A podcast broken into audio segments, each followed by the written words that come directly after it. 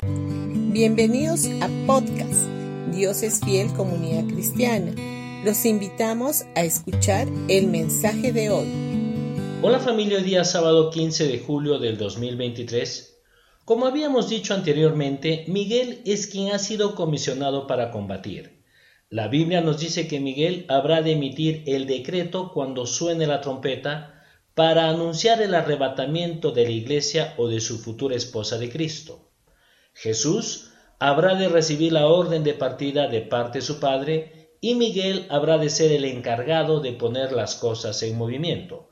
Miguel tiene también la misión de proteger a Israel durante la gran tribulación.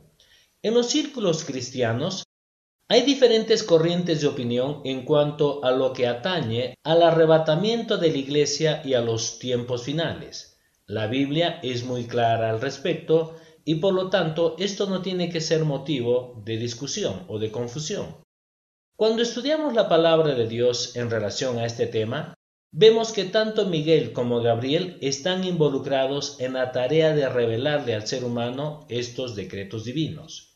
En Apocalipsis capítulo 2 y 3 hace mención de las siete iglesias que recibieron un mensaje en particular de parte de Dios, los pastores o líderes de dichas iglesias son denominados ángeles. Así como fueron los ángeles los encargados de llevar la noticia a los pastores acerca de la primera venida de Cristo a la tierra, en los tiempos finales, son también los ángeles, o más bien precisamente los pastores de las iglesias locales, los que están encargados de anunciar su segunda venida. La palabra nos muestra claramente que Dios ha comisionado a sus ángeles aquellos que le sirven fielmente, que dicho sea de paso, son muchos más, que los ángeles caídos para anunciar al ser humano las cosas que habrán de suceder más adelante. Como habíamos dicho anteriormente, si bien la Biblia no nos habla directamente de Gabriel como un arcángel, y que de acuerdo a sus características podríamos suponer que también lo es, debido a que Dios actúa en una forma tripartita, es casi obvio deducir que originalmente habían tres arcángeles, los cuales eran Miguel, Gabriel y Lucifer.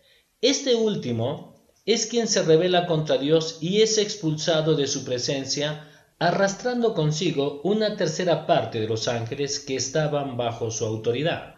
Lucifer se convierte en Satanás y los ángeles caídos se convierten en demonios. Satanás no desea que la Iglesia escuche acerca del arrebatamiento, y mucho menos de la manera correcta. Por eso él siempre trata de poner temor y condenación en cada creyente. El arrebatamiento es nuestra gloriosa esperanza y es el futuro realmente maravilloso que nos espera. El propósito principal del diablo es lograr que los creyentes estén cansados, agobiados y sin fuerzas pero no lo va a lograr con nosotros quienes creemos y esperamos el momento en que Cristo aparezca en las nubes a buscar a los suyos. Ese es el verdadero mensaje de la buena noticia del Evangelio. La Biblia también nos enseña que cuando participamos de la Santa Cena del Señor, no solo estamos recordando su obra perfecta en la cruz a nuestro favor, sino que estamos anunciando su pronto regreso. En Primera de Corintios capítulo 11 versículo 26 dice, Así pues, todas las veces que comieses de este pan y bebieses de esta copa, la muerte del Señor anunciáis hasta que Él venga. Los elementos de la Santa Cena, el pan, que representa el cuerpo de Jesús molido para nuestra sanidad, y el vino, que representa su sangre vertida para nuestra redención, equivale al maná del Antiguo Testamento, el cual es el alimento espiritual o pan de nobles que fortalece nuestros cuerpos.